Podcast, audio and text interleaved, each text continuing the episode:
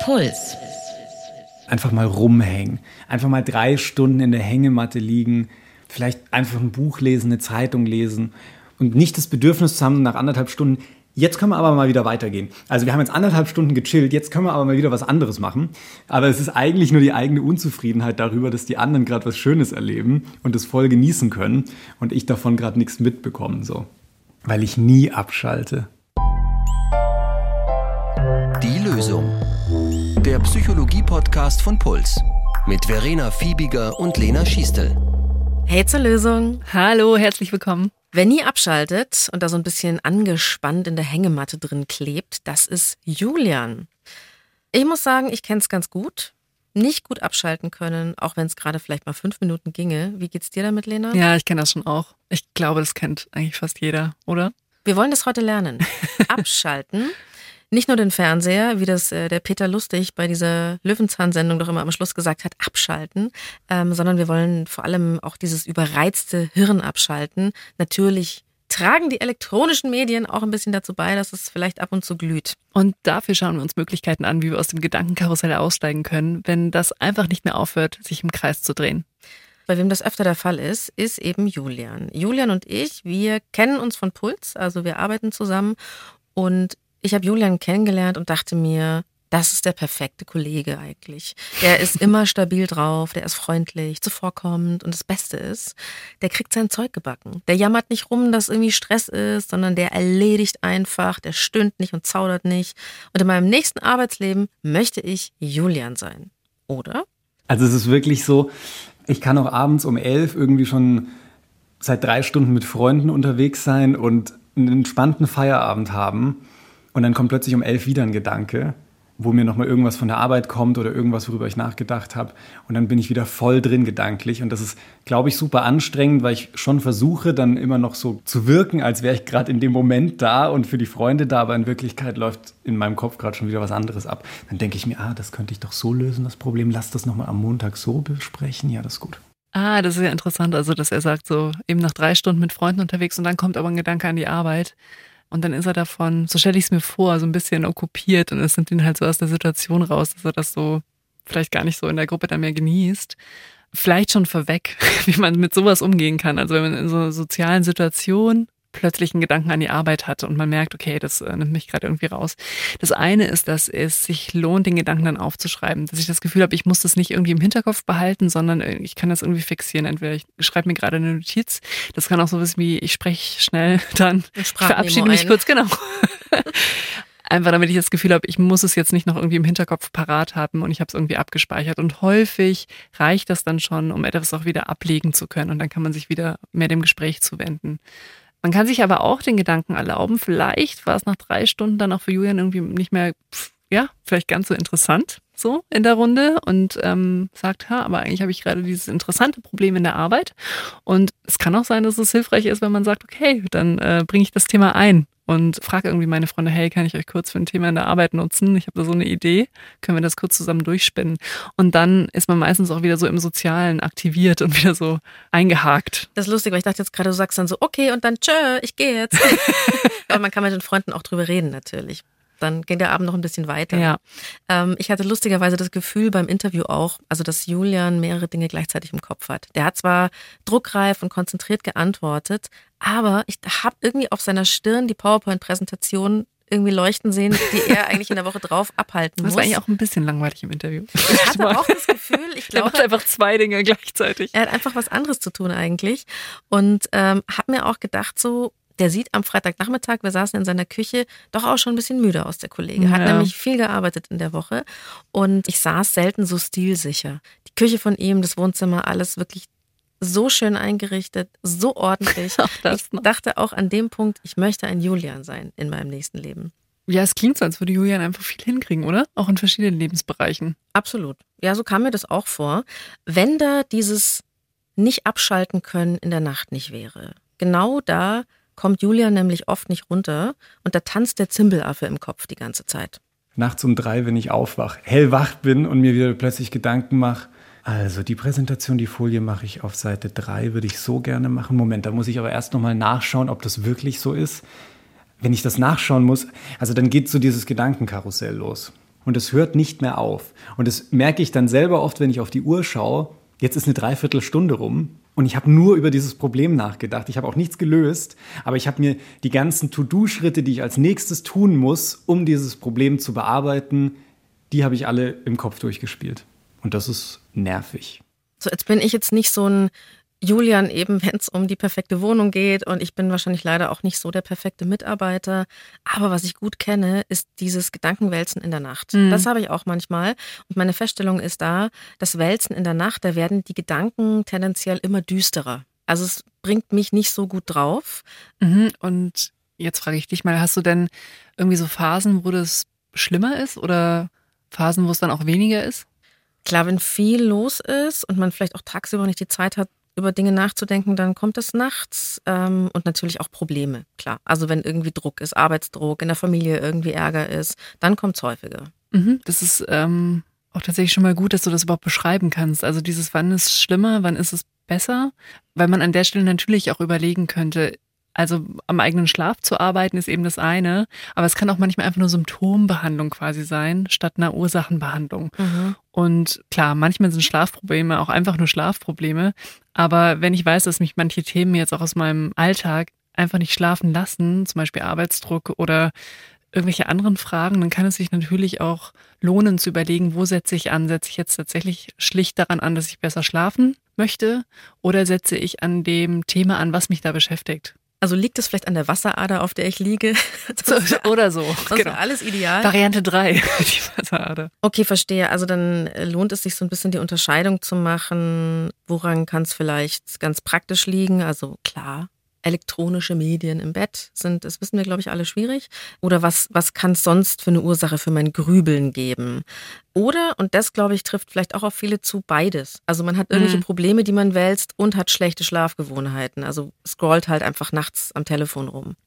Julian speziell jetzt nervt nicht nur sein nicht abschalten können, wenn es um die Arbeit geht, sondern auch wenn er eigentlich wirklich offiziell abschalten dürfte, nämlich im Urlaub. Also dieses unter Palmen schön mhm. äh, auf eine Postkarte schauen quasi.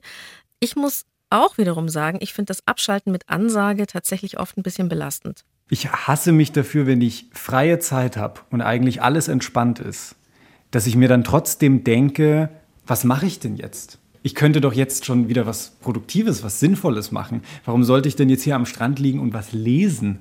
Oder einen Podcast hören. Also ist doch jetzt, ich könnte doch eigentlich auch gerade wieder was, was tun. Also spätestens nach drei Stunden oder so, in denen ich nichts getan habe, habe ich dieses Verlangen danach wieder irgendwas angehen zu müssen. Habe ich dir mal die Geschichte von Kelly May erzählt? Nee. Kelly May ist eine der ersten Periscoperinnen gewesen. Also bevor wir alle auf Insta unterwegs waren, hat die Periscope gemacht. Mhm. Periscope ist eine App, wo du dich auch einfach so live filmen kannst und Leute können kommentieren.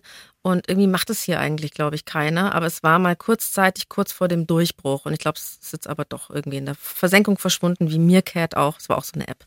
Und ich habe Kelly May, das ist jetzt auch schon wieder so ein paar Jahre her, habe ich Kelly May ganz intensiv verfolgt auf Periscope. Warum auch immer, einfach weil ich die da immer gesehen habe und abonniert hatte. Und dann bin ich, ich weiß noch, mit dem Taxi zum Flughafen gefahren, weil ich mit meinem Freund in den Urlaub gefahren bin, mhm. nach LA. Uh. Es war eine große USA-Reise geplant. Mhm. Und ich weiß noch, ich bin unfassbar gestresst abgereist, weil ich direkt von der Arbeit zum Flughafen gefahren bin. Da haben wir uns dann getroffen. Und ich war auch so. Hat er deinen Koffer mitgenommen? Ich glaube, wir hatten es so ausgemacht, dass er ja. alles mitnimmt und wir treffen uns dann am Flughafen. Ideal. So möchte jeder in den Urlaub starten. Und ich war so hochtourig noch drauf, dass ich nicht runtergekommen bin, als wir angekommen sind in LA. Ich dachte mir dauernd so, nein, ich bin jetzt noch so im Arbeitsmodus und überhaupt Urlaub machen. Ich kann mir das jetzt überhaupt nicht leisten und das mhm. ist jetzt überhaupt zeitlich eigentlich nicht drin. Was könnte ich denn jetzt hier noch arbeiten? Ja, ich könnte jetzt schnell mal noch eine Geschichte verkaufen, dass ich so eine Periscoperin in LA treffe, weil da wohnt nämlich Kelly May. Und dachte ich mir, jetzt bin ich in Los Angeles. Das ist die Chance, Kelly May zu treffen. Dann habe ich der geschrieben, also habe die, hab die irgendwie rausfindig gemacht. Die hat bei so einer Produktionsfirma da auch gearbeitet, irgendwie in der Kreativbranche, hat Serien geschrieben. Und dann habe ich meinen Freund dazu genötigt, mit mir zusammen am letzten Tag von LA, bevor wir dann irgendwie in die Wüste aufgebrochen sind, Kelly May am mhm. McDonalds zu treffen, weil sie sich an einem neutralen Ort treffen wollte, weil Journalistin aus Deutschland will mich treffen, was soll das? dann habe ich mit der da so eine Reportage gemacht und habe ja. das dann auch noch gleich geschnitten und zu meinem damaligen Redakteur geschickt. Das war also quasi so ein Projekt eingeschoben im Urlaub, obwohl es nicht geplant war und ihr eigentlich einfach frei machen wolltet. Keiner hat gesagt, kannst du bitte was über Okay. Kelly May machen? Ja. Und was hat dein Freund dazu gesagt? Naja, der ist so ein bisschen Jesus, der hat nicht hingefahren. der, hat, der hat einfach mit, Okay. der hat einfach mitgemacht und ich gedacht, okay, bevor die alte durchdreht, äh, dann machen wir halt diese eine Geschichte noch und danach ist aber Ruhe und danach ist dann erledigt. Und so war es dann auch. Ich war dann auch irgendwie okay damit. Aber ich finde schon, so im sauer verdienten Urlaub auf einem anderen Kontinent so Quatsch machen, aber ist immer bei mir so. Ich weiß noch, das Wochenende, wo ich mit Freunden nach Madrid geflogen bin, einfach um da zwei Tage zu verbringen, habe ich nochmal schnell so ein Referat gemacht im Flieger. Und dort dann im, wie nennt sich das, gibt es das heute überhaupt noch, Internetcafé, da weggeschickt, irgendwie nochmal eine so wie ein Dozentin. 54. Ja, also irgendwie auf jeder Zugfahrt. Ich weiß auch nicht, ich schaff's einfach jeden Urlaub mir mit Arbeit zu verderben, völlig dämlich. Ja. Aber ja, Julian, ich find's auch blöd, dass du das machst. Ich glaube, das. glaube, da kommt es ein bisschen drauf an, wie ähm, hart sozusagen die Kante Urlaubsanfang ist und ob man da die Flugreise schon dazu zählt oder nicht, weil ich glaube, dann kommen da auch verschiedene Dinge zusammen, zum Beispiel, dass man wie zum Beispiel die Referatsvorbereitung auch ein bisschen aufschiebt. Und wenn das jetzt eventuell die Ursache war, dass ähm, Prokrastination, klar, hat voll damit zu tun. ja, an der Stelle der kleine Programmhinweis.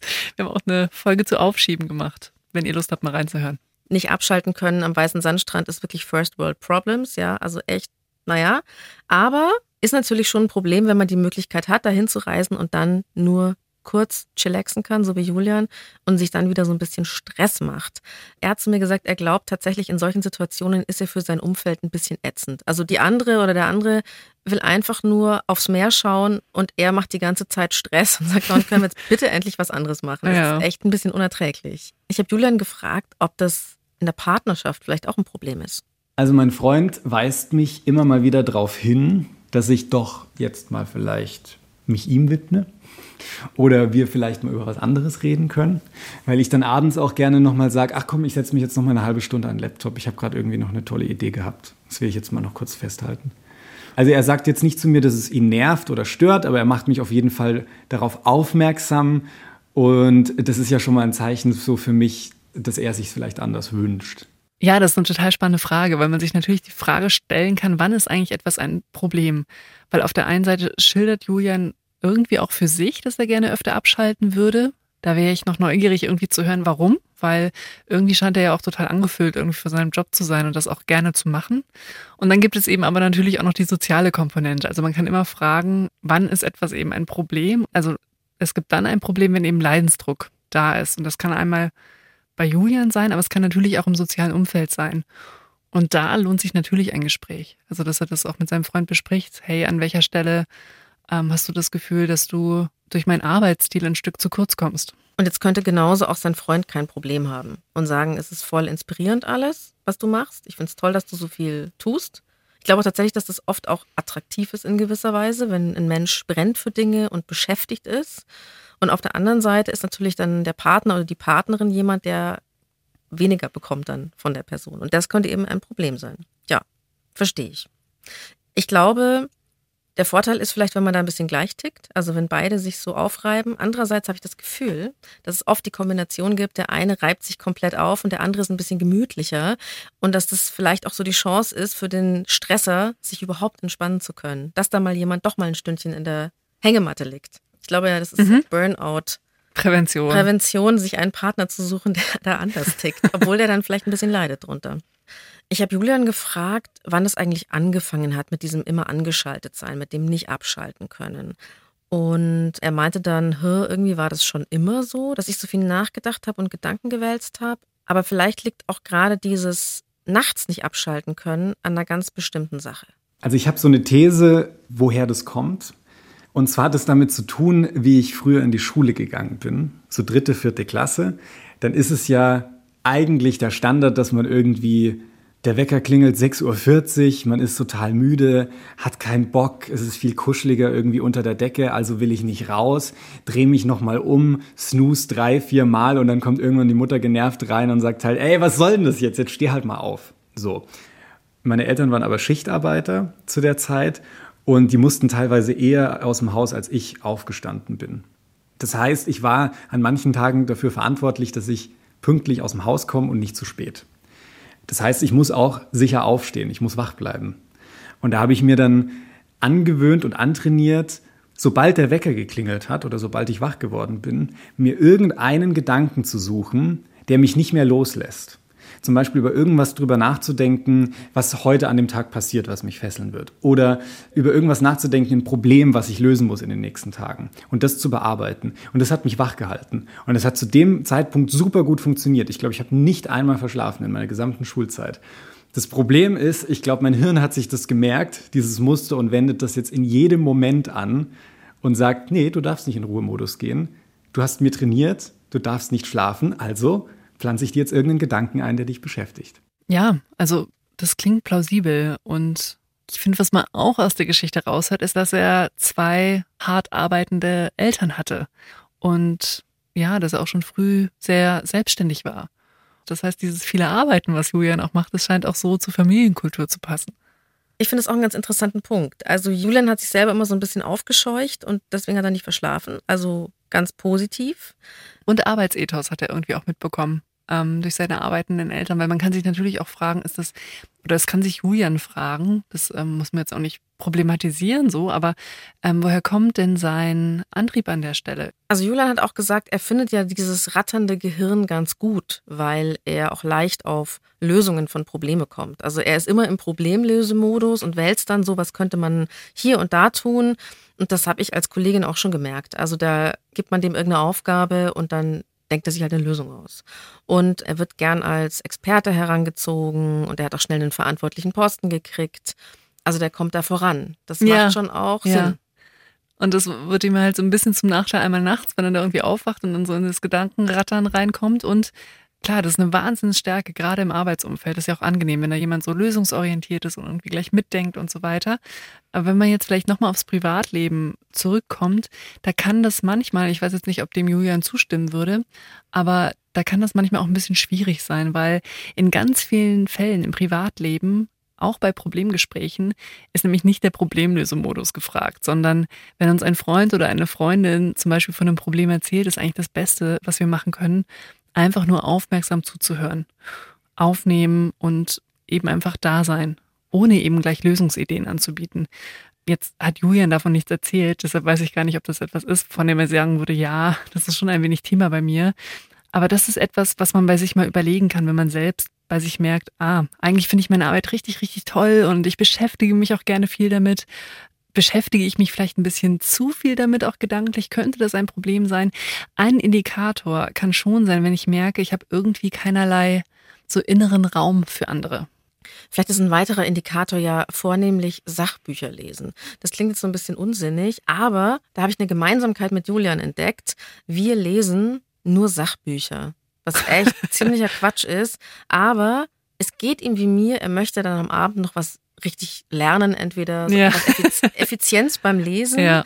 und bei so einem Sachbuch kommt halt nochmal richtig viel Inhalt mit rum.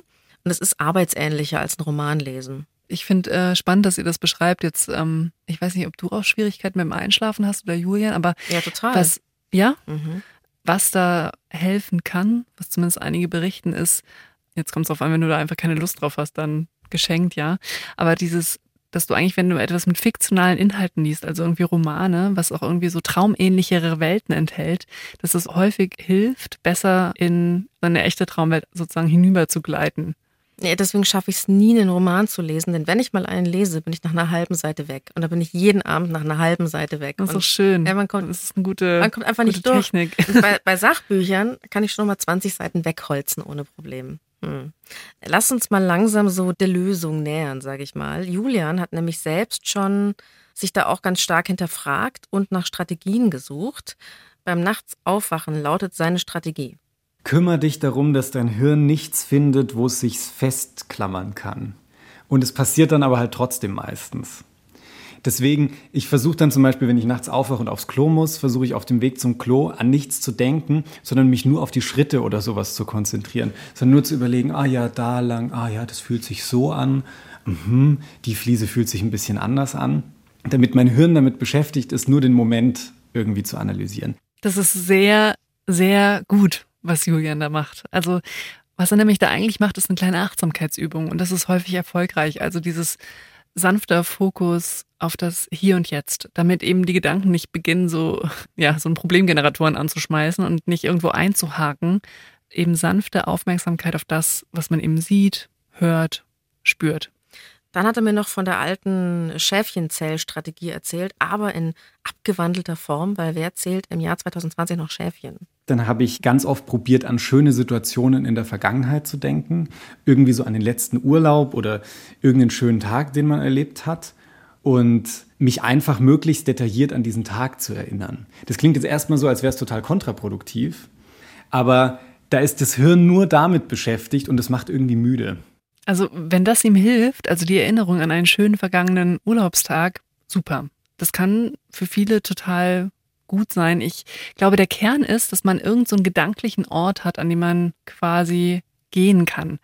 Für andere ist es vielleicht auch besser ein Fantasieort, also einen Ort, an dem man geht, an dem man sich sicher fühlt und dem man sich vielleicht auch schon mal tagsüber oder so, und das so ein bisschen eingeübt hat, ausgemalt hat und dem man begehen kann, indem man sich aufhalten kann. Das ist häufig jetzt gerade auch im Vergleich zu sowas wie äh, Schäfchenzählen etwas, was viel entspannender wirkt. Also dieses, ich gehe gedanklich an einen Ort.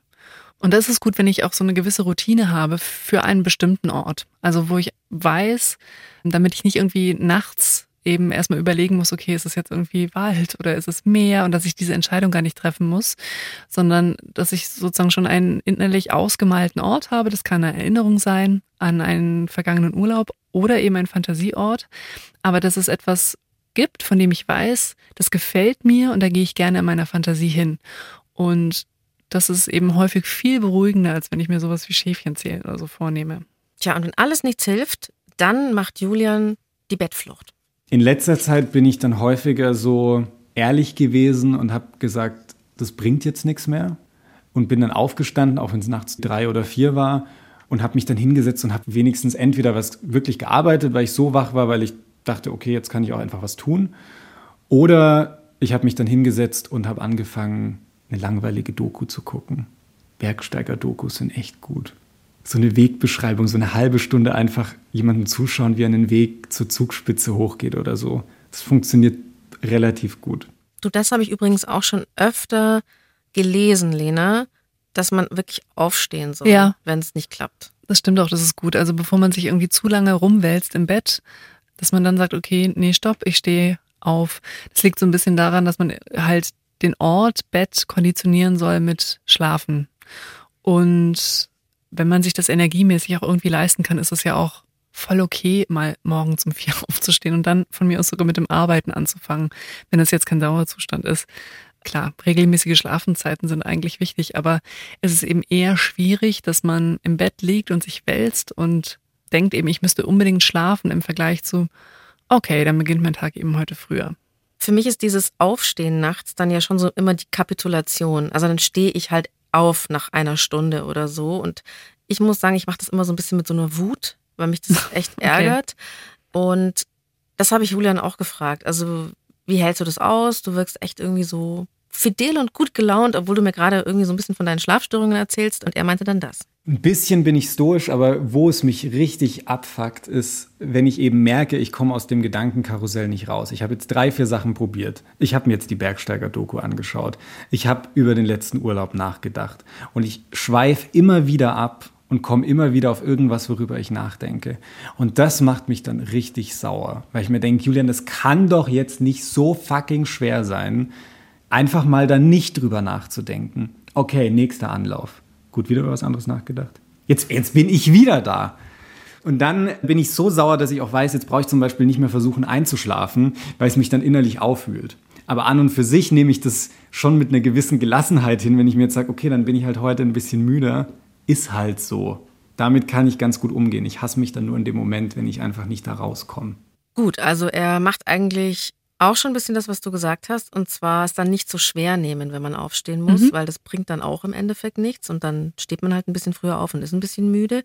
Aber trotzdem angenehm ist es nicht. Deswegen die Lösung. okay.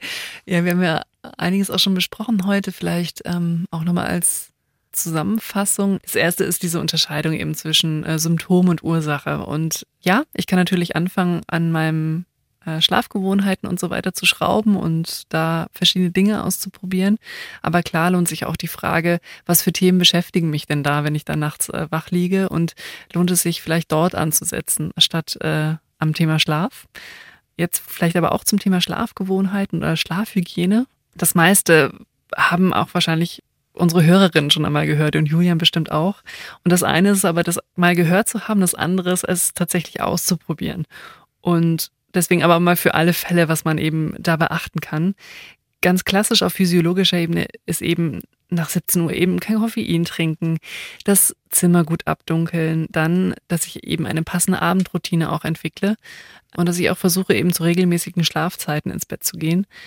Dann, das ist etwas, was Julian auch beschrieben hat, was sie zumindest in vielen, vielen Fällen gelingt, dieses, wenn ich merke, ich liege nachts wach, dass ich dann nicht noch einen schlechten Gedanken oder nochmal negative Emotionen da drauf sattle und mich quasi darüber ärgere, dass ich gerade wach liege, sondern dass ich eben versuche, eher so eine milde Haltung mir gegenüber einzunehmen und zu denken, okay, dann ist heute Nacht wieder so eine Nacht, wo ich äh, wach liege.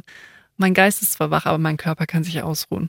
Interessant, weil das denke ich mir nämlich dann auch oft, dass ich mir denke, naja, jetzt bin ich halt irgendwie wach, aber ich lieg ja. Ich lieg ja schon mal. Das ist ja jetzt nicht gar nicht ausruhen.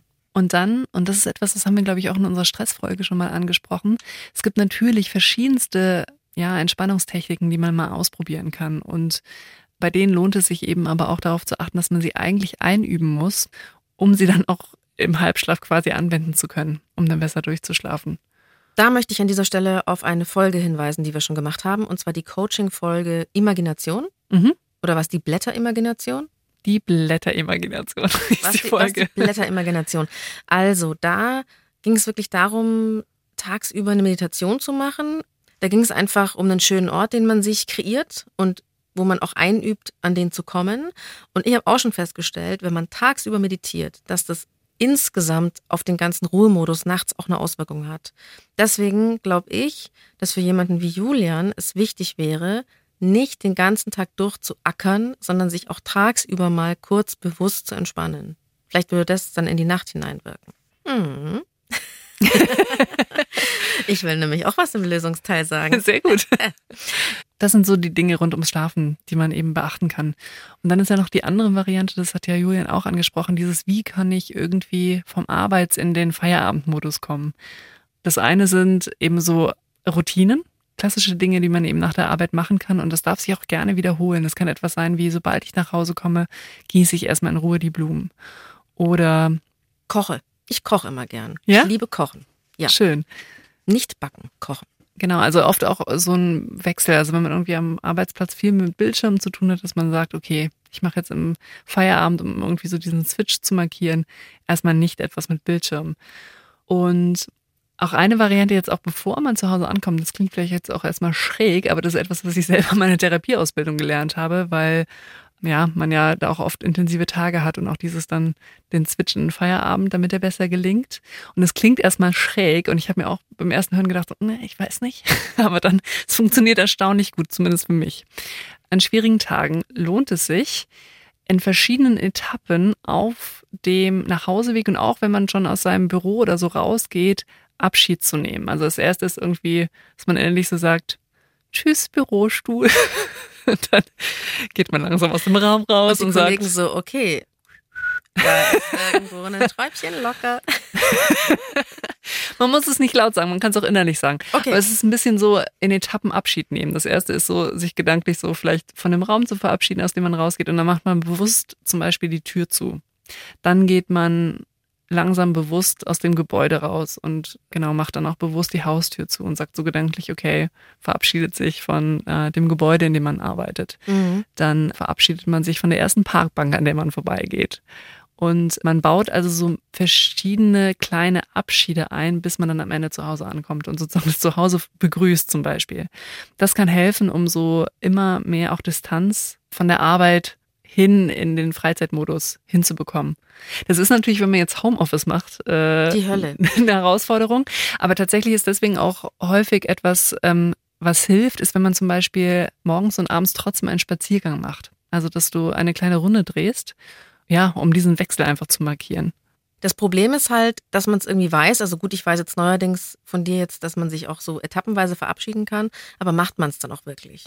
Ich finde, bei all diesen sich entspannen, relax, Abschaltsachen, man Ja. muss es tun, ne? Klar, also es gibt so ein Knowledge-Doing-Gap da häufig und man findet ja auch überall im Internet irgendwie so wahnsinnig lange Tipplisten und am Ende des Tages macht man irgendwie nichts davon.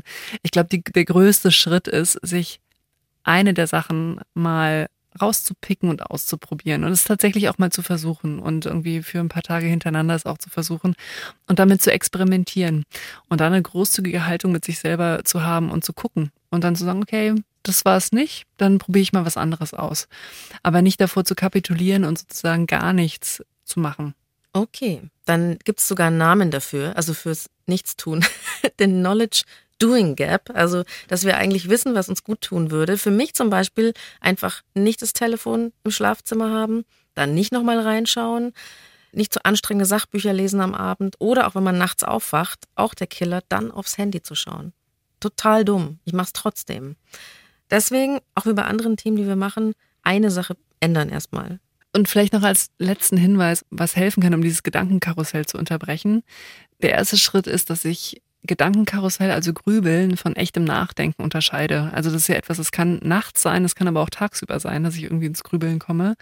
Und gutes Nachdenken zeichnet sich dadurch aus, dass man aus der Analyse der Vergangenheit, also wenn ich über eine vergangene Situation nachdenke, dass ich dann aber auch einen konkreten Plan für die Zukunft ableite. Also nicht nur über die Vergangenheit nachdenken, um des Nachdenkens willen quasi, sondern dass ich es dann tue, wenn ich auch ja daraus irgendetwas ableite, was ich zukünftig anders machen möchte zum Beispiel. Und wenn sich meine Gedanken auf irgendetwas in der Zukunft richten, also wenn ich irgendwie Fantasien habe, was irgendwie passieren könnte, dass ich das dann auch verknüpfe mit dem Gedanken, was könnte ich denn dann konkret tun, wenn das tatsächlich eintritt, was ich da gerade fantasiere? Ähm, und was könnte ich dann tun, um damit umzugehen? Das ist Nachdenken, wenn ich daraus etwas für mein Hier und Jetzt ableite. Grübeln ist eben im Kontrast dazu, wenn sich meine Gedanken einfach nur im Kreis drehen und nichts Neues dadurch entsteht. Und das ist der erste Schritt. Also wenn ich merke, hm, okay, ich bin gerade sehr so in meinen Gedanken, ist es denn Nachdenken oder ist es Grübeln? Und dann gibt es verschiedene Sachen, die man eben machen kann. Das eine ist, dass ich eben aktiv versuche, mir eben sowas wie einen Fantasieort herzuholen. Also, dass ich mir nicht einfach nur denke, okay, ich will nicht mehr daran denken, das ist diese klassische Sache von nicht an den weißen Elefanten denken, sondern dass ich eben versuche, was anderes in meinen Gedanken herzuholen, wie zum Beispiel diesen entspannenden Ort. Dann kann es tagsüber auch helfen, wenn ich irgendein Mini-Ritual habe, wie zum Beispiel den Gedanken, den ich da gerade habe, auf ein Blatt Papier schreiben, das zusammenknüllen und wegschmeißen. Also wenn ich irgendein Ritual für mich finde, was meine Gedanken stoppt, meinen Fokus auf was anderes richtet und dann irgendetwas zum Entsorgen der Gedanken mache. Und auch die pragmatische Frage eben, helfen mir die Gedanken gerade? Und wenn ich das klar mit Nein beantworte, kann es auch hilfreich sein, gerade tagsüber sich einfach abzulenken. Also zum Beispiel, dass man ein Gespräch mit jemandem beginnt, das einfach die Aufmerksamkeit auf sich zieht. Oder dass man irgendwas Kniffliges äh, mit den Händen macht. Dass man irgendwie versucht, was anderes so zu lösen. Diesen komischen bunten Würfel, Zum Beispiel. den man so drehen kann. Rubik Cube. Rubik Cube. Rubik Cube. Den Rubik Cube. Ich wusste nicht, dass der so heißt. Alle wissen, wovon wir sprechen. Ja, wir sagen Danke an Julian. Vielen Dank, Julian. Wenn ihr noch mehr über ihn erfahren wollt und Lust habt auf einen Podcast über queere Themen, dann hört doch mal in Willkommen im Club rein. Das ist der LGBTIQ Sternchen Podcast von Puls mit Julian eben und Kati. Und lieben Dank an euch fürs Zuhören. Die Redaktion hatten Ilka Knigge und Alexander Loos. Feedback und Themenvorschläge schreibt ihr bitte an die.loesung.br.de oder ihr schickt uns eine Sprachnachricht an 0151 12 18 und viermal die 5. Und wenn euch die Folge gefallen hat, lasst uns gerne ein Abo da und wir freuen uns über Sterne bei iTunes. Es gibt nicht die Lösung. Jeder strauchelt, so gut er kann. Puls